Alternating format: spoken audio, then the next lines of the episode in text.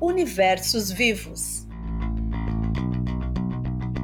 Este é o Universos Vivos, o podcast sobre os livros do vestibular da UFSC.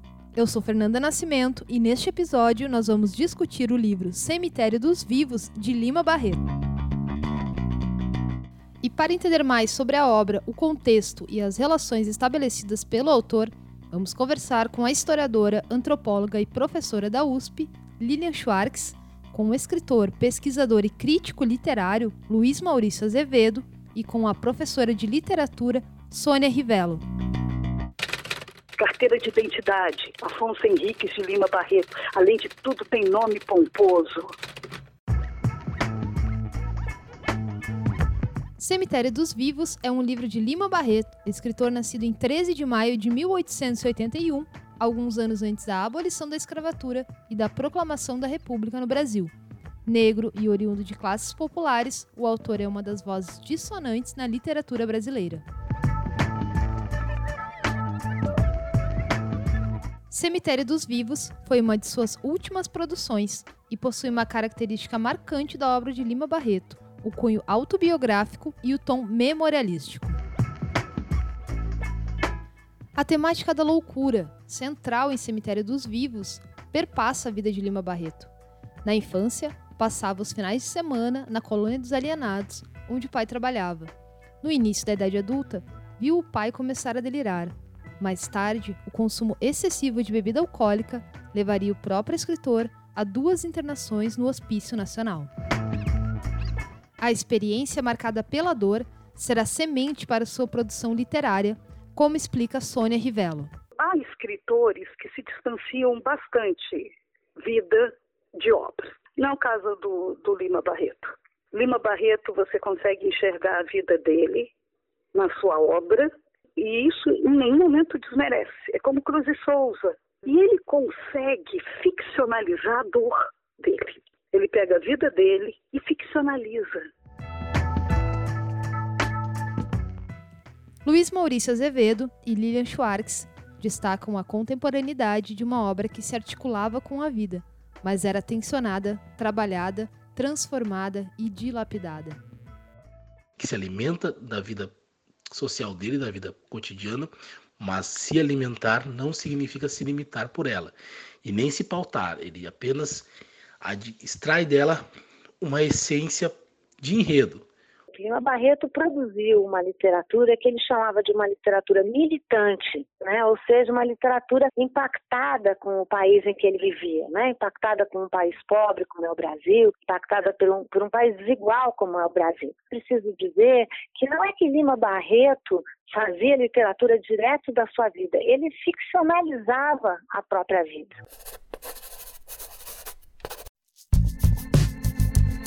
Lima Barreto produziu romances, contos e crônicas em um cenário de transição cultural. O parnasianismo, movimento literário marcado pela primazia da forma, ainda era hegemônico, mas novas narrativas antecipavam a virada modernista. Do ponto de vista da linguagem, ele vai trazer para o texto dele uma perspectiva do indivíduo que está marginalizado do projeto de país que está se construindo naquele momento. Parece tentativas de dialogar com o ambiente social da época. Já parece uma tentativa de introduzir ao panteão da literatura personagens, indivíduos que costumavam estar distantes dela. Aparece também um pacto de estudo sobre as nossas causas sociais. Por que nós temos um Lima Barreto pré-moderno? Porque ele vê a poesia, poesia enquanto sentimento, né? não nessa coisa da burguesia de aparência. Ele sai do eixo, ele vai para a margem. Da margem, ele produz novas interpretações. Sujeitos excluídos e cenários diferentes são inseridos e passam a integrar as páginas da literatura brasileira.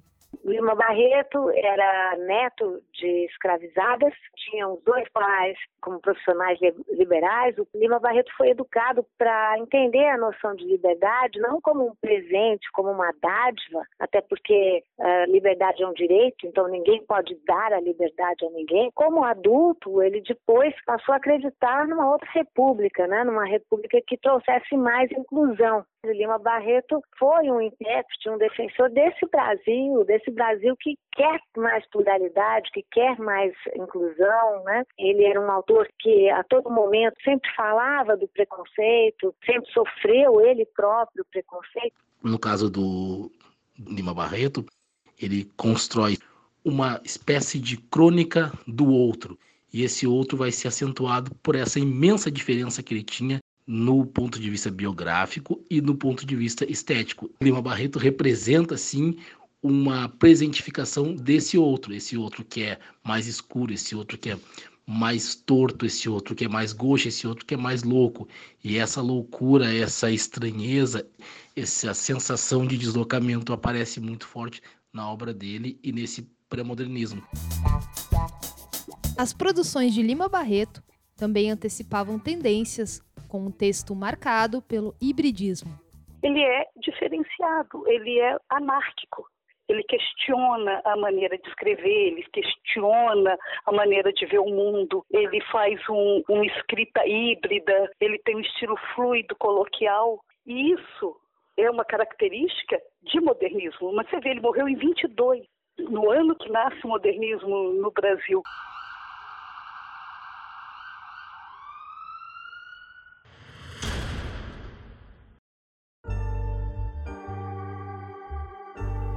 Desta profusão de elementos, nasce Cemitério dos Vivos, escrito em 1920. O livro é narrado em primeira pessoa pelo protagonista Vicente Mascarenhas.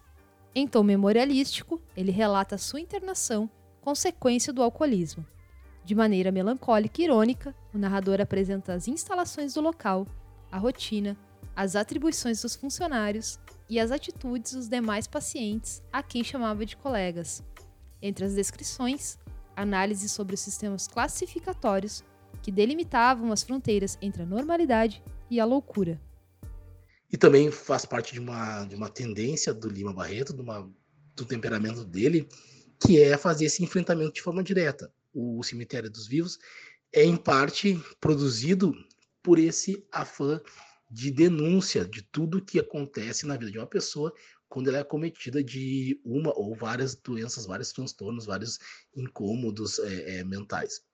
Ele é levado por polícia.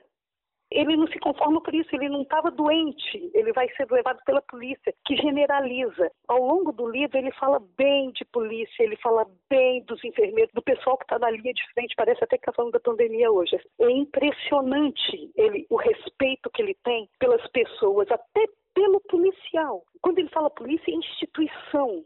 Aquele cara está representando uma instituição repressora. Ele chega ali, aí é tirado toda a roupa, tira a roupa, tira a dignidade. Então ele fica depois que passa um dia, dois, que passou a bebedeira, ele tem que continuar ali, porque os médicos também não têm coragem de soltar. Ali dentro é, é loucura. Ele fala, é uma prisão. Enclausurado, e sem o poder de decisão sobre o próprio corpo, o protagonista observa as relações sociais, questiona o saber da época e, atento às discussões do período, critica o determinismo racial, que buscava hereditariedades biológicas para explicar o que era classificado como loucura. Ele entra numa instituição total, no manicômio, no manicômio que estabelecia apenas distinção de classes, quer dizer que homens e mulheres estavam juntos, né, e crianças também. Esse sistema só seria modificado com o tempo, mas nesse momento Lima Barreto entra numa instituição como essa e o próprio Lima chama atenção para os problemas que existiam lá, a sujeira, a pouca preparação, e também a indiscriminação, porque todos têm um tratamento muito semelhante e na base do ópio. Então, Lima Barreto vai usar e escreve, uh, dá o título de Cemitério dos Vivos, que é uma referência que ele recebeu, é uma referência muito significativa, né? Ou seja, os alienados, os loucos estão mortos naquele lugar, né? Porque não tem nome. não tem muito registro, também não tem muita saída, também não tem muita salvação. Ele entra em pânico, por exemplo, quando ele vai falar com o médico no, no manicômio, né? Olha, o terrível nessa coisa de hospital é ter-se de receber um médico que nos é imposto.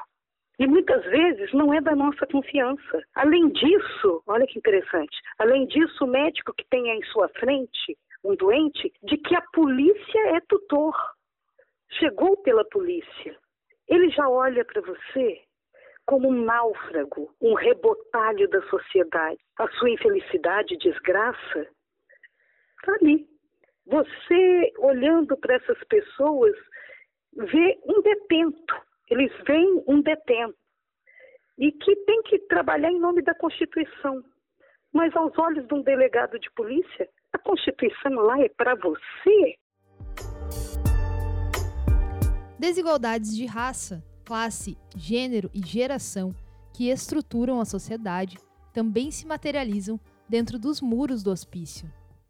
Quando ele está falando sobre a experiência dele no manicômio, que ele diz que a, a cor negra é a cor mais cortante. E ele depois comenta também que ele só via a cor negra no manicômio, né? fazendo, claro, uma referência o marcador social de classe né? Né, mostrando como essa, esses dois marcadores estavam muito interligados. E, uh, então, o Lima Barreto vai tratar da loucura, da loucura imbricada com o racismo o tempo todo. A problematização que Lima Barreto realiza em 1920 em Cemitério dos Vivos antecipa um debate bastante contemporâneo, a questão manicomial. Desde 1970, o movimento da reforma psiquiátrica combate o isolamento de pessoas em sofrimento mental. A partir do lema Por uma sociedade sem manicômios, é desenvolvida a defesa de que as políticas de saúde mental e atenção psicossocial sejam realizadas respeitando os direitos humanos e sem a privação de liberdade. Doente mental no Brasil não é apenas estigmatizado, ele não é apenas marginalizado, ele é criminalizado. Nossas casas de atendimento mental não apenas se pareciam com prisões, com presídios, como as pessoas sempre aprenderam a identificar o doente mental no Brasil como um bandido, como alguém que tinha cometido um crime. O pior dos crimes que era não ser, não ter os elementos necessários para ter uma vida considerada normal, uma vida padrão. Problemas estruturais que seguem como desafios para o Brasil de 2020. Lima Barreto, um autor que se bateu por direitos civis, né? A linguagem dos direitos civis demorou a entrar no Brasil, só no final das décadas de 70. Os direitos civis são justamente esses direitos da diferença na universalidade. Então, Lima Barreto é um autor para os nossos tempos.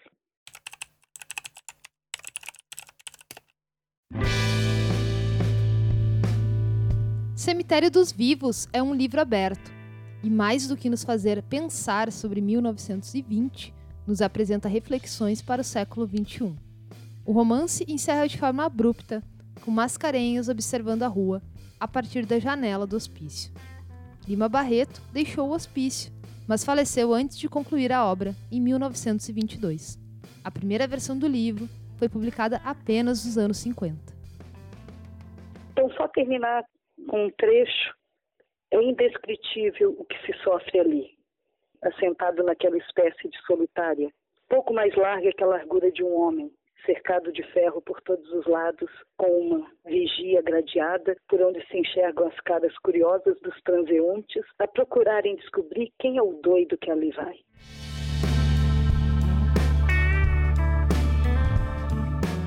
O Universos Vivos, podcast sobre os livros do vestibular da UFSC, vai ficando por aqui. Este projeto é uma iniciativa da Comissão Permanente do Vestibular da Universidade. Produção e apresentação: Fernanda Nascimento, edição de Peter Lobo. Continue acompanhando todas as informações da UFSC em ufsc.br, no Twitter, arroba UFSC, Facebook e Instagram, arroba Universidade UFSC. Até a próxima!